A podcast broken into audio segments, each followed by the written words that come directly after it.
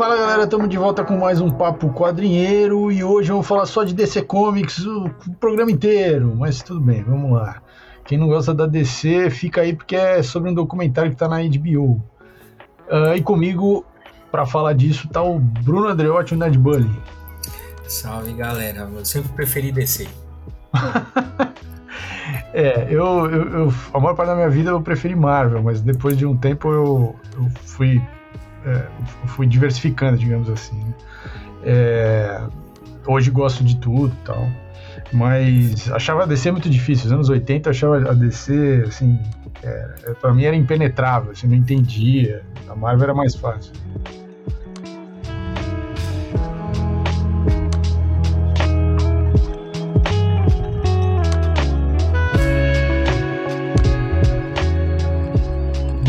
Aí tem esse documentário em três episódios que tá na, na HBO Max, né?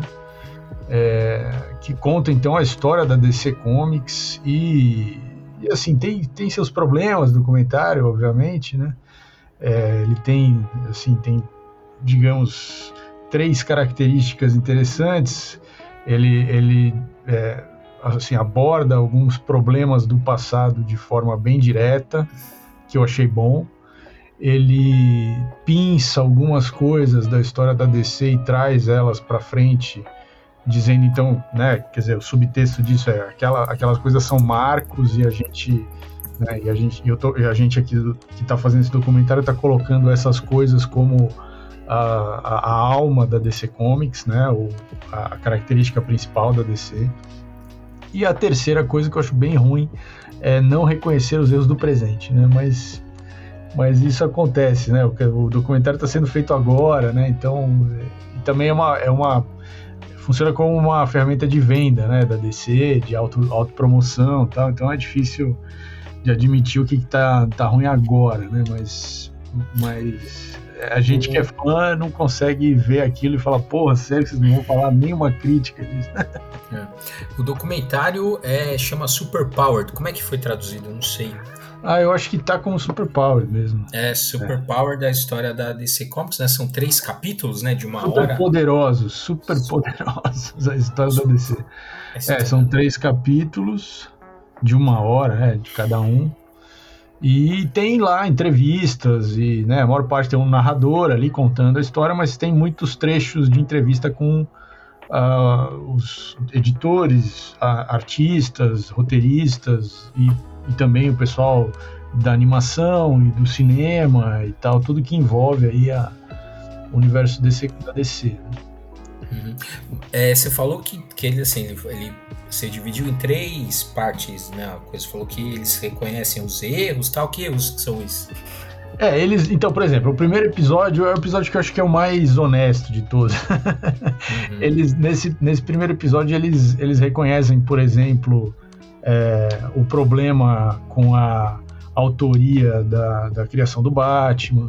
Uhum. É, coisas que já estão completamente sedimentadas, né? Que não tem muito dúvidas a respeito. Assim, o problema também uh, da, da questão dos direitos autorais ou do reconhecimento de autoria dos autores, do, dos criadores do Superman, né?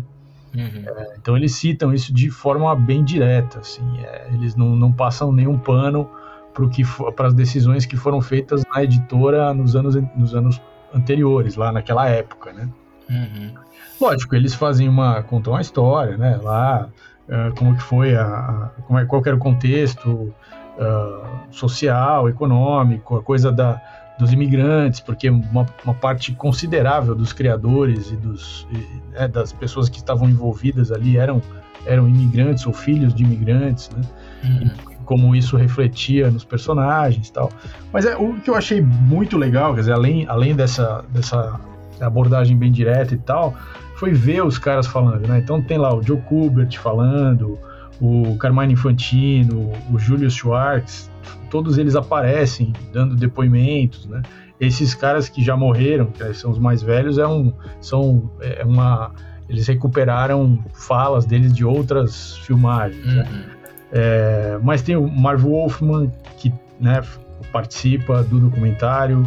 Uh, então você tem várias, vários caras da velha geração ali uh, contando uh, como que foi a, não só como que foi a criação dos personagens e tal, mas também contando como que eram, como que eles, né, qualquer relação deles na infância com quadrinhos, por que, que eles se encantaram com os quadrinhos tal, e com os personagens, e depois a, essa coisa, essa relação, né, é, depois no trabalho já e tal. É, falam que as condições de falam sobre as condições de trabalho, que eram uma coisa assim brutal, que os caras é, né, ficar, produziam muito e tal, e, e, todos os gêneros possíveis, que era um mercado super ágil, mas também uma coisa super industrial, né, assim. Então isso também é interessante. É, claro que aparecem também nesse primeiro episódio autores recentes, né, pessoas, uh, sei lá, o Jim Lee aparece, o John Ridley, que é, é roteirista de cinema, mas também é roteirista de quadrinhos. Uhum. É, então você tem, tem um mix ali, né?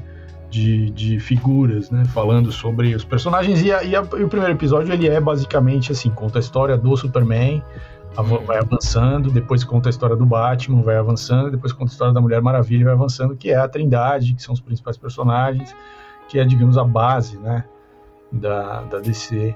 E, e aí vai falar desde a origem até o, mais ou menos o que está rolando hoje, assim, você tem, vai do do, do, debate sobre, por exemplo, o caso do Batman, né, debate sobre a autoria e os problemas, né, de, de você ter lá o, o Bob Kane alegando que só ele que fazia tudo, até uma entrevista rápida com o Matt Reeves falando sobre uh, como que ele filmou a cena do Batman chegando, né, o último filme que né, do Batman que é dele, é, a, a, a, cena do Batman entrando numa, numa numa cena de crime com os policiais dentro da cena e tal, como ele achou que essa cena ele tinha que fazer primeiro essa cena para para pegar um pouco do, do espírito do, de como que os, os, atores reagiriam ao Batman, né, a presença do, do Batman.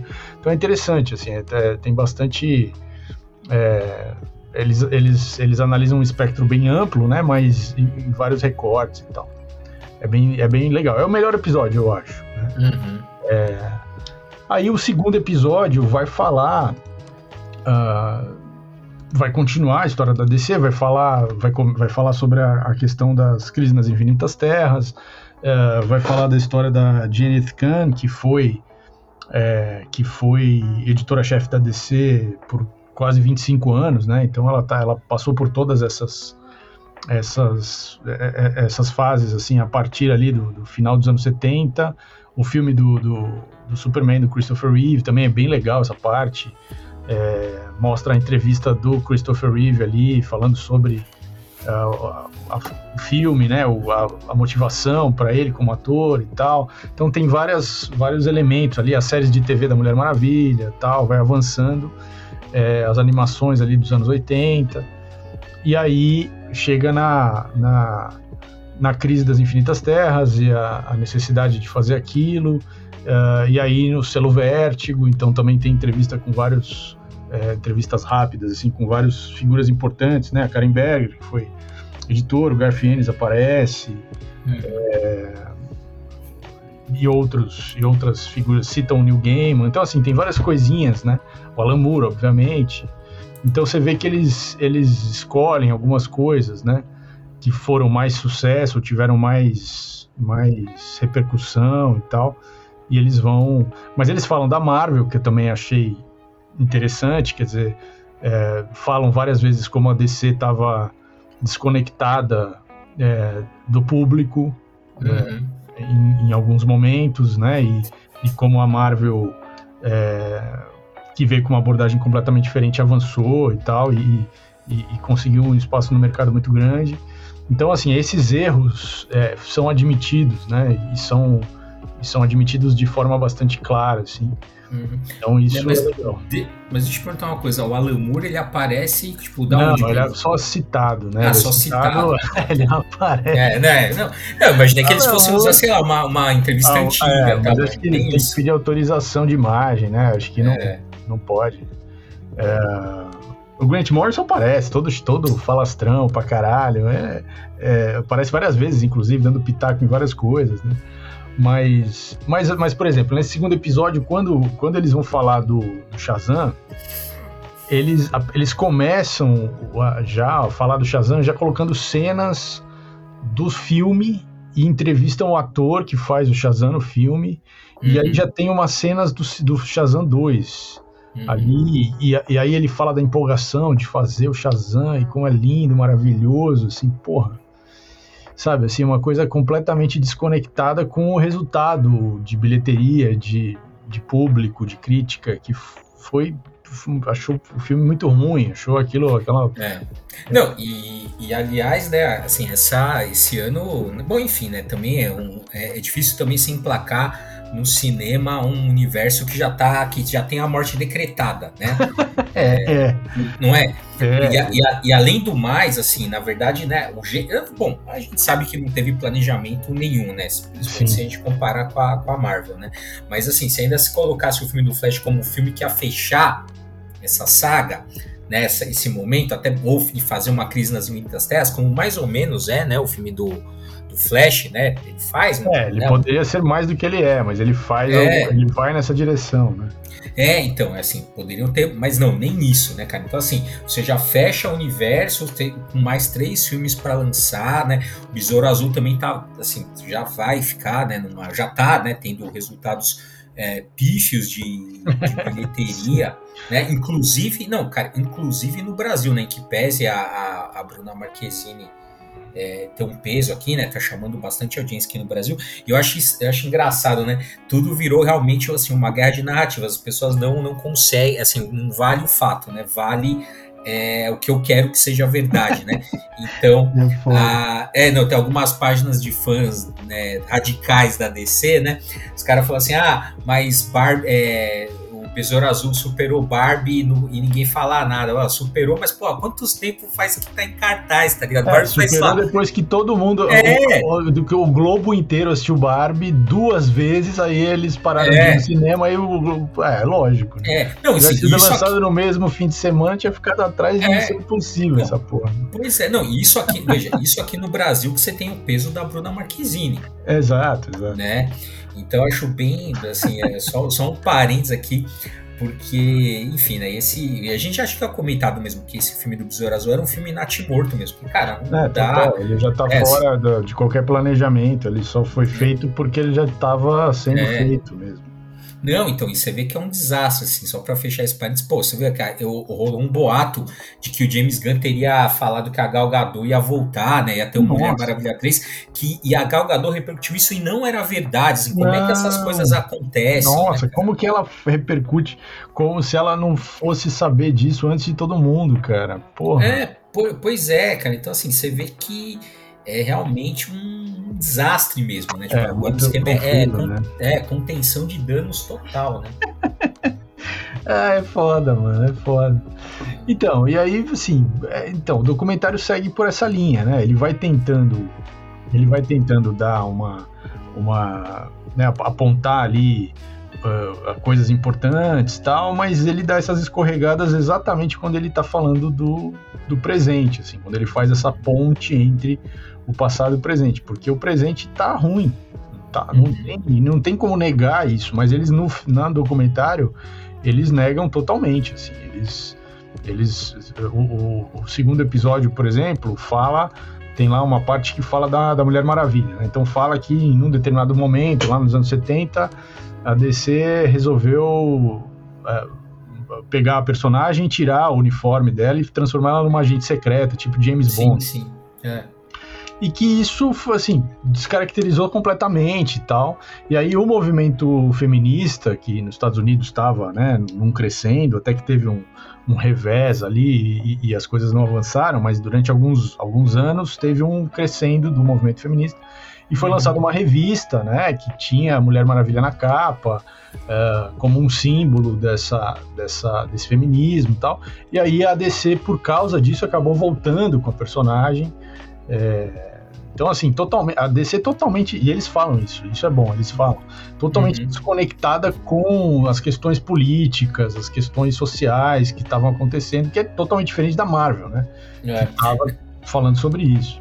Não, e você vê que louco, né? Porque, tipo, a Miss Marvel, né? É, ela é uma personagem feita né, nessa assim, para dialogar com esse movimento. Exato, exato. Né? Os caras viram a... ali e falaram, porra, tem aqui, vamos lá, vamos fazer, né? É, é até o, o, o Miss, que é MS, né? Uhum. É, uma, é uma coisa do movimento feminista, né? Que, sim, porque eles falam que, de, que Miss, né? E, ou Misses, né? Seria assim, coisas que você, se você é casada ou solteira. Sim. Então você está referindo. O pronome de tratamento é uma referência a, em relação ao homem. Ou não homem.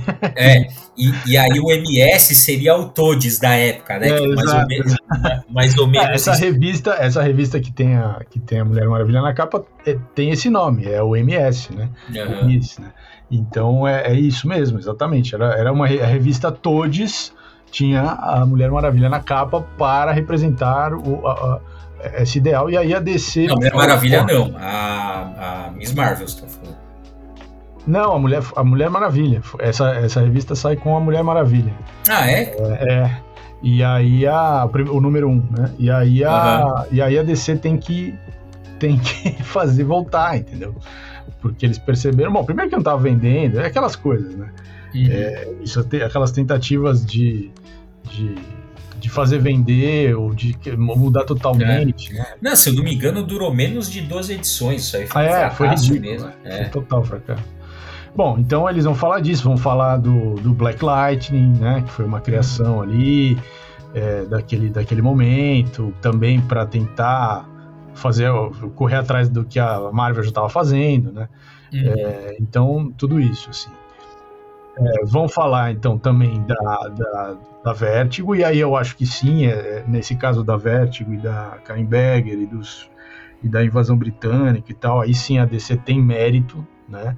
De, de fazer isso e, e de, de fazer isso de tal forma que consolidou um mercado né, de quadrinho adulto, uh, nos Estados Unidos, depois isso espalhou pelo mundo, que não tinha antes e que a, mesmo que a Marvel tivesse um selo, né, o selo Epic lá, ainda não tinha, não, não tinha uma estrutura, a estrutura que a DC criou, né?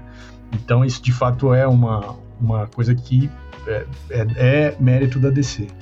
E depois eles vão é, chegar no ponto do, do, da crise do final dos, do, dos, do comecinho dos anos 90, né? Logicamente a, a, a Batmania de 89 e tal, não sei o que, e aí tem, na sequência, vem aquela crise no mercado uh, dos anos 90, e aí com a crise, uh, a decisão de matar o Superman, que também foi uma coisa uhum. uh, bem icônica, assim, bem importante, aí depois que mataram o Superman, falaram, vamos começar a foder todo mundo, vão quebrar a coluna do Batman, vamos lá e que virou uma várzea, e aí eles, eles no, no, no documentário eles veem como uma, uma, uma resposta, uma solução para isso, a chegada do Mark Wade e do Alex Ross para escrever, uh, uh, né, para trazer os heróis para um outro nível ali, para uma, resgatar algumas coisas e tal. Então isso também está apontado no documentário como uma coisa, um marco, assim, que é interessante. E aí o terceiro episódio é, começa, eu acho, assim, totalmente de forma equivocada, falando dos filmes, assim, e tal, uhum. é, das séries de TV, é, que, assim, tiveram também uma fase, as séries, as séries live action, né? Uhum. Tiveram uma fase interessante ali no começo, mas depois aquilo ficou, foi se perdendo, foi se, virou uma fórmula uh, muito, muito repetida demais, e aí foi se perdendo, e aí eles é, é, vão, pulam disso para falar da Milestone Media, né, hum. que foi uma, também uma coisa importante nos anos 90, mas que também é uma coisa que eles têm dificuldade até hoje de, de, de trabalhar.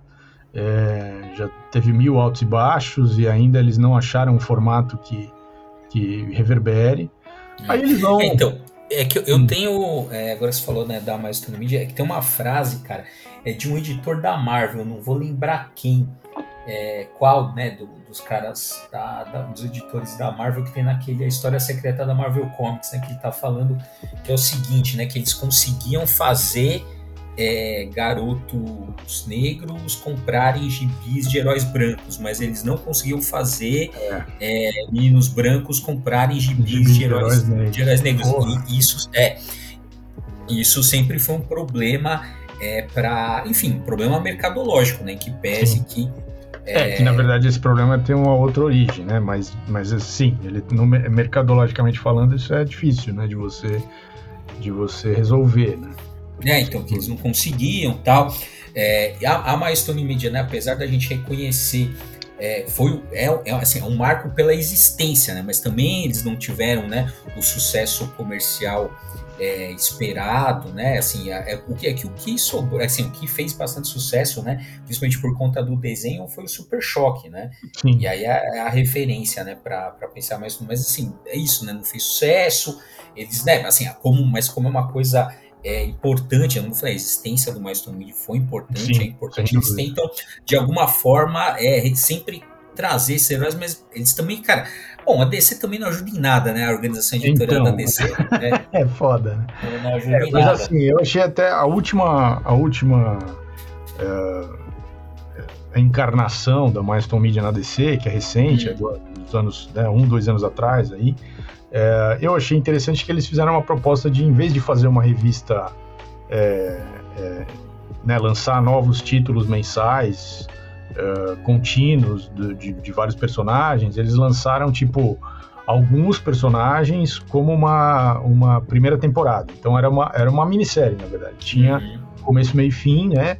E aí, a, a, a, como tinha um começo, meio e fim, depois ia sair isso encadernado, provavelmente e tal então você vai para um outro tipo de, de né, é outra cabeça, a cabeça do consumidor quando vê o produto desse jeito. Então é, foi um formato, uma tentativa, assim, né? Porque ter uma revista mensal é, provavelmente não, não, não vingaria de novo, né? Então uhum. eles acabaram optando por isso e não sei. Agora não sei se vai ter uma segunda temporada. Esse é o, esse é o ponto. Né? É, provavelmente não vai, cara. Que nem o, nem o Super. O Super Jogo, se não me engano, né? Quando ele, ele, ele apareceu novamente, né? No, se não me engano, isso aconteceu, né? Ele apareceu novamente nos Novos 52, né? Sim. Teve uma tentativa de incorporar a partir dele, né? O, o, os personagens o da Marston. Da, mas, é, mas, mas se eu não me engano. Durou... Não, acho que não, durou foi cancelado, 12... é. A acho que foi durou cancelado. 12 edições, é. 10 ou 12. É. Mas muito descaracterizado também, porque assim, botaram um escritor branco, Uh, eles, eles imediatamente uh, o personagem sai de Dakota e vai morar em Nova York, assim, descaracteriza toda a ideia da, da ideia da comunidade, da ideia da questão política uhum. social daquele lugar, que era absolutamente central para a origem dos personagens todos. Então, assim, é realmente foram escolhas muito ruins. Bom, e aí, mas eles reconhecem no, no documentário, eles fazem questão de reconhecer isso como uma coisa assim de vanguarda da editora. Né? Ainda não, mas que, foi, não, isso foi é, mesmo. Ainda que comercialmente tenha problemas, que eles não sabem exatamente o que fazer uhum. com isso, e tal. É, mas de fato tem essa tem esse reconhecimento. Né? Eles vão falar também da, da dos games, né? Da, da, das várias das várias uh, lançamentos de jogos do Batman, né? Do Asilo uhum. E tal.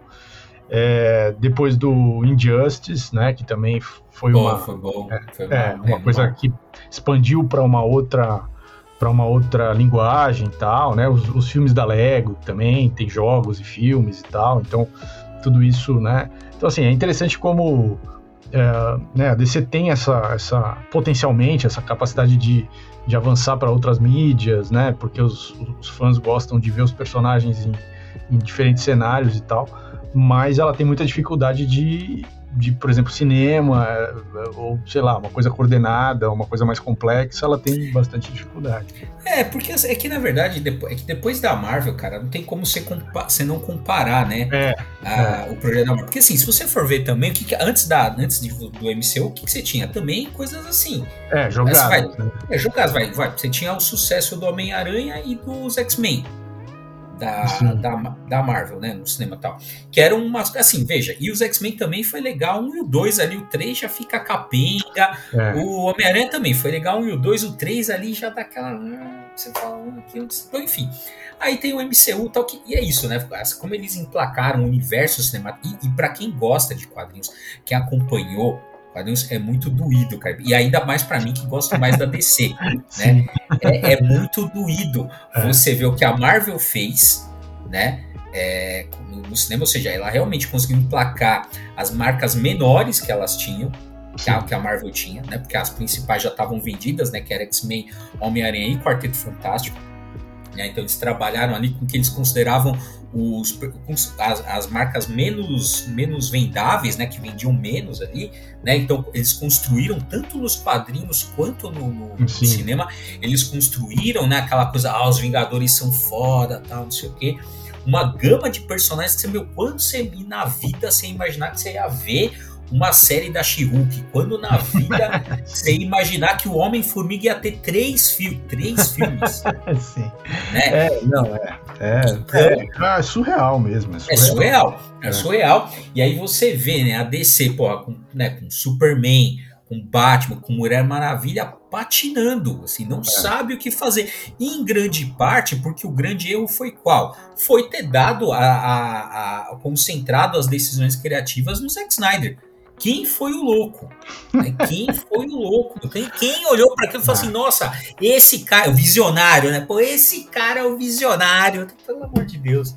É, ainda que eles não, não, é, não coloquem uma ênfase, pelo menos assim, não gastem muito tempo do documentário falando sobre ele, mas quando eles citam ele, eles chamam ele de visionário na, no documentário. Ainda tem essa ainda tem esse estigma aí que tá difícil de, é. de soltar a mão. É, mas é um visionário, né? Ele viu primeiro que todo mundo o, o caso do universo DC, né? é, é, só se for isso. É. é. Então, e aí o documentário, uma das coisas que ele cita também, que eu achei bem peculiar, assim, ele cita aquela série feita para HBO do Watchmen, que é um que se passa no mesmo universo do Watchmen, só que é anos depois e tal, né? E que tem toda uma, na verdade a trama é por trás é a, a história é uma história da questão do racismo nos Estados Unidos e tal, das origens do racismo. Então eles usam os personagens e aquele universo para falar sobre esse tema. Uh, mas é, ele é bem diferente ou bem desconfigurado em relação ao, à série, né, ao, ao, ao Watchmen original. E, uh, e eu achei interessante eles gastarem um bom um tempo razoável até do, do documentário falando sobre essa sobre essa produção e, e nem citando outras, por exemplo, uh, Monstro do Pântano, que virou uma série de uma temporada uh, que foi cancelada, não foi nem citada, assim. É, outras séries mais recentes, por exemplo, Superman e Lois, né, que é uma série mais recente, não, não, não chega a ser citado. Acho que o ator aparece num desses cortes rápidos que mostra todos os, os caras que fizeram o papel do Superman, né, no cinema e na TV e tal, mas na série não é não é citada, tal. Então achei interessante eles escolherem essa série para para para gastar um tempo falando sobre ela. Eles falam sobre sobre os filmes da do James Gunn, né? Porque uhum. agora ele é o ele é o cara, né, da, da DC, então ele ele tem é, ele vai ser o Kevin Feige da DC. Né? É, ele tem, um, ele tem ali um reconhecimento, tem um tempo maior de tela ali na, na no documentário. Uh, falam sobre a Alequina, né, o Esquadrão Suicida tal. E, e assim, e avançam uh, ah, para, né, com cenas do filme do Flash. Então, assim, é uma coisa um pouco, né, a tentativa de finalizar uh, assim, de forma épica, né, um documentário sobre, sobre a história da DC, acaba com, né, com esse gosto um pouco amargo, assim, de coisas uhum. que a gente sabe que não estão funcionando, que já, que já meio que foram canceladas e que vão ter agora uma nova tentativa, mas que mesmo essa tentativa já está né, já tá cheia de, de de ruídos assim na comunicação e que, e que assim não, não dá segurança para o público de que aquilo vai de fato ter uma né, acontecer de fato assim, de forma legal e tal. Então é isso. É, é interessante assistir eu acho que vale a pena o documentário uh, principalmente para você ver a cara das pessoas que são os criadores por trás né? Uhum. é, da, da, das histórias que a gente lê e tal e dos filmes e das séries e tudo Uh, mas eu acho que é, é, assim, a gente tem que fazer essa crítica assim, de que de fato é, a narrativa do documentário ela está tentando esconder um pouco os problemas atuais da DC e, e, e eu acho isso ruim. Né? É, claro, é uma série que está na HBO, eu não sei até, até que ponto ela também foi produzida pela HBO, e as séries né, que da DC todas estão na HBO, então é, também a HBO não ia fazer um negócio que ia falar, ó, tudo essa, esse, esse catálogo atual da, da, da, da, DC é muito ruim, muito problemático e tal. Uhum. Então, não sei, mas de fato, assim, é, tem, esse, tem esse problema. Né? É, mas pelo que você tá falando aí, foi tipo assim, foi um, é um documentário bem mais honesto do que aquele da Disney sobre o ah. Stan Lee, né? é, olha, bem mais honesto, né? Porque aquele do Stan Lee, meu Deus, o Stan Lee é, é, é tipo o cara mais incrível da história da humanidade, né? Não dá, gente. Não, não sabe, não tem o mínimo, a mínima crítica ao, ao cara é, é um pouco demais, né? Então, mas você vê, até aí a Marvel dá show no, é, na, na, na DC. É. é, pô, porque assim, pô, você quer vender, você vai vender. Assim, como é que é aquela coisa entre, entre a verdade e se tiver né, entre a verdade e a lenda, você imprime a lenda, pô. Porque é o que vende, porra. Até os caras vão lá e falar que Stanley foi um cuzão. Todo mundo sabe que ele foi um cuzão. né? Quem não sabe é a galera aqui, né, que só curte os filmes tal, que, que a gente é, já falou isso é, aqui é. várias vezes, cara. O, o Stan Lee, ele, foi, ele começou a ser reconsiderado, começou, ah, que cara legal, que cara bacana, por causa do MCU. Né? Porque, ah, é o velhinho que aparece, todo, ah, foi ele o criador tal, que é isso que as pessoas sabiam do Stan Lee né? Quem curte quadrinhos mesmo, o cara sempre foi persona não grata, os caras queriam ver, aliás, nem queriam ver Stan Lee nem pintar de ouro, né? aí com os filmes aí, não, calma aí, não é bem assim também, né? Calma aí, a gente pode também, né? A gente também, o pessoal que curtia quadrinhos ficou muito preso à narrativa do Jack Kirby, né? Da, da coisa tal, mas vamos lá, né? O que tudo indica realmente ali, você tinha um, né? Assim, ele, ele nunca, o Kirby, o que tudo indica não, isso é notório uh, o Kirby nunca ficou satisfeito né, com o reconhecimento, né, ele sempre achou que ele foi pouco reconhecido, uhum. sempre né, perto do, do Stan Lee, sempre achou que ganhou muito menos do que ele do que ele deveria, né? O Steve Dito também, né? Sim, então sim, você vê, não, é, veja, é um padrão, né? Não foi com Total, um cara só, não, é, é. né? E, enfim, e aí você tem a, e a empresa, né? Obviamente foi lá e, e bancou essa história do do Stan Lee, porque, pô, ele era imagem também, né, velho? É. Eu falei, todo filme da Marvel o cara aparecia ali. E veja, e era um negócio nos filmes também, você ficava esperando para ver, né, como e quando o Stan Lee ia aparecer, de que jeito, né, quem que ele ia ser, né, na, no, é. no filme, né? Era é, o, Stan, o, Stan, Lee era o, era o, o, Bob Kane, né? Mas ele virou uma coisa, né? E, e, e a DC, não, a DC fez autocrítica, né? E isso é interessante, mas ao mesmo tempo também é isso, né? Você não cria uma você não cria uma narrativa lendária, né? Quando você faz autocrítica e, e enxerga aquelas pessoas como seres humanos que erram tal, é. você perde essa, essa aura mítica, assim, do nossa, é, cara, o gênio. E aí você, é, aí fica, a narrativa fica mais fraca mesmo. É, sem dúvida, sim. Aprende aí, DC. Aprende aí. Não pode falar mal do James Gunn agora. agora, de é, agora. Não vai ficar procurando o tweet do James Gunn, porra. É. Fecha essa merda. Esse tweet. A merda, eu, eu acho que a merda que podia ter dado com o James Gunn já deu. Não, né? já deu, é. Já, aliás, já foi, é, já foi desviada. É, é, aliás, é só por isso que ele tá. Você vê que olha como a, a, a, vida, né? Porque o cara ela tava da Marvel e descobriu lá os tweets da Outright, né? É, o é. método, né, da, da Outright. É, é, então eles foram lá, desenterraram aqueles tweets, né? Que até um, é um recurso, né, retórico, né? Que é o, o, famoso você. Eu esqueci agora, tem uma expressão em latim, né? Que é um recurso retórico chamado de argumentação que é você também né? Então uhum. você, ah, você não pode dizer nada porque você também fez isso, né? Mas é, vamos lembrar que os tweets do James Gunn, ele mesmo, né, já tinha, não é que ele isso foi desenterrado, ele mesmo já tinha se desculpado, né? Já tinha é, reconsiderado né, as barbaridades que falou, tal. A Marvel não perdoou, né? Nessa que a Marvel demitiu a DC foi lá. A DC foi lá, opa, vem cá e a, aí, ó, e, e, cara, essa, ó, o James Gunn, pô, foda, hein? Ainda saiu é. por cima. Foi chamado novamente, ou seja, conseguiu terminar o arco dele, né, com, com os da Guardiões da Galáxia, né, de maneira excelente, né, fez um arco ali legal, ou seja, terminou ali o serviço na Marvel e vai começar um na DC e eu tô, cara, eu quero ver esse Superman Legacy. É muito interessante mesmo. Quer dizer, hoje em dia, para você poder é, pleitear um, um, um, papel de Stan Lee você tem que ser a prova de cancelamento. Se você não, se você não for a prova de cancelamento, não vai dar. Então, mas eu, ele, é, ele conseguiu. É, ele o James Gunn ele, ele fez, tá ele fez, então, ele fez o ciclo do cancelamento. Exato, ele foi exato. cancelado e viu o cancelamento, então esse cara tem chance. Entendeu? É. É isso aí. Ou vamos ver, né? Se tem mais uns 3, 4 tweets aí que ninguém sabe ainda. Escondido. É. É foda. Né? É, é isso aí. Muito bem, galera. Então foi isso. É, recomendamos o documentário e uh, lembrando a vocês que a gente está lá no nosso querido site quadrinheiros.com com textos toda semana sobre vários assuntos ligados a quadrinhos super-herói em geral mas também não só, né? E, e, e, toda, toda semana também o nosso podcast, né? Que, que sai quartas ou quintas-feiras, né? Rigorosamente. Rigorosamente. É bom, você que, você que nos ouve aqui, você já sabe, né? Quarta-feira ele sai, né? É, quinta-feira ele é divulgado.